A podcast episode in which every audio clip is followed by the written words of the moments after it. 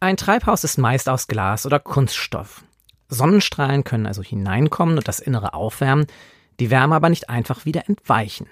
Das ist gut, wenn Pflanzen darin wachsen, für die es ohne diese Extrawärme draußen zu kalt wäre. Aber es ist nicht gut, wenn sich die ganze Erde in eine Art Treibhaus verwandelt, weil sich die Zusammensetzung der Luft und der Atmosphäre durch uns Menschen verändert. Man spricht von Treibhausgasen und meint damit, dass diese Bestandteile der Luft verhindern, dass Energie in den Weltraum entweicht. Immer mehr Kohlendioxid und andere Treibhausgase sorgen für die Erderwärmung. Und die Erderwärmung sorgt dafür, dass das Leben auf der Welt schwieriger wird. Stürme werden heftiger, Überschwemmungen höher und Dürren unangenehmer. Deshalb überlegen sich Politiker, wie man sinnvoll etwas gegen den Klimawandel tun kann. Denn ganz viel von dem Kohlendioxid und den anderen Treibhausgasen ist schon in der Atmosphäre und kann da nicht mehr herausgeholt werden. Wirtschaftsforscher haben sich deshalb schon vor gut 50 Jahren eine Sache ausgedacht, die sich erst einmal ziemlich schlau anhört. Den Emissionshandel. Emission ist ein anderes Wort für Ausstoß. Emittieren bedeutet ausstoßen. Kurz gesagt muss jedes Unternehmen oder jeder Energieerzeuger ein Recht kaufen, um eine bestimmte Menge CO2, wie man Kohlendioxid abkürzt, ausstoßen zu dürfen. Wenn es mehr emittiert, muss es nachkaufen. Wenn es weniger braucht, darf es die ungenutzten Rechte, die Zertifikate genannt werden, weiterverkaufen. Und noch einen Clou gibt es dabei.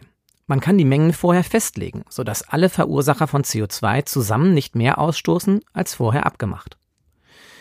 Mit dem Emissionshandel könnte man eigentlich ziemlich zielgenau festlegen, wie man das 1,5 Grad Ziel aus dem Pariser Abkommen tatsächlich erreichen kann.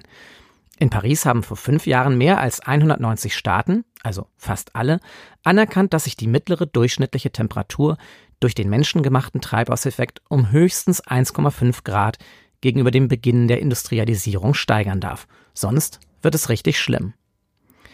Aber wenn das so einfach ist, warum setzt man dann die Menge der Emissionsrechte nicht einfach auf das Level, sodass dieser maximale Temperaturanstieg nicht überschritten wird? Daniel Ziegler beschäftigt sich den ganzen Tag mit Emissionshandel. Als wir ihn neulich auf dem Dach des nagelneuen Kohlekraftwerks Datteln 4 getroffen haben, hat er erklärt, was die Zertifikate für sein Unternehmen bedeuten. Daniel arbeitet für Unipa, die betreiben viele Kraftwerke, die noch mit den fossilen Brennstoffen betrieben werden, durch die das Klima geschädigt wird. In Datteln können sie so viel Strom herstellen, dass davon eine Million Haushalte versorgt werden können. Dass die Mengen nicht einfach im Sinne des Klimaschutzes strenger verringert werden, liegt daran, dass die Haushalte so viel Strom verbrauchen und dass die Erzeuger teure Anlagen gebaut haben, die sie gern weiter betreiben würden, um Geld zu verdienen und Leute zu beschäftigen. Auf dem Tablet einen Film schauen, ein Brot im Toaster rösten oder zukünftig auch mit dem Elektroauto in den Urlaub fahren. Für das alles brauchen wir Strom. Und weil wir aus Klimaschutzgründen auch lieber heute als morgen vom Erdöl unabhängig werden wollen, werden wir künftig noch deutlich mehr Strom brauchen. Am besten fürs Klima sind erneuerbare Energien. Dafür haben wir aber noch nicht genügend Anlagen gebaut. Wirtschaftsforscher sagen sogar, ohne Strom aus heißen Regionen werden wir unseren Bedarf nicht decken können. Die Unternehmen wie das von Daniel Ziegler erhalten entweder von der Abteilung für Emissionshandel beim Umweltbundesamt Emissionsrechte zugeteilt oder müssen sie an einer Energiebörse in Leipzig einkaufen. Durch den Preis für CO2 können seine Chefs erkennen, ob es sich noch lohnt, weitere Kohlekraftwerke zu betreiben und zu bauen oder nicht. Gegenüber von Datteln 4 stehen noch die zwei alten Schornsteine von Datteln 1 bis 3. Diese alten Blöcke verursachen für den Energieerzeuger Unipa zu hohe Kosten. Sie sind abgeschaltet. Das liegt auch am Emissionshandel.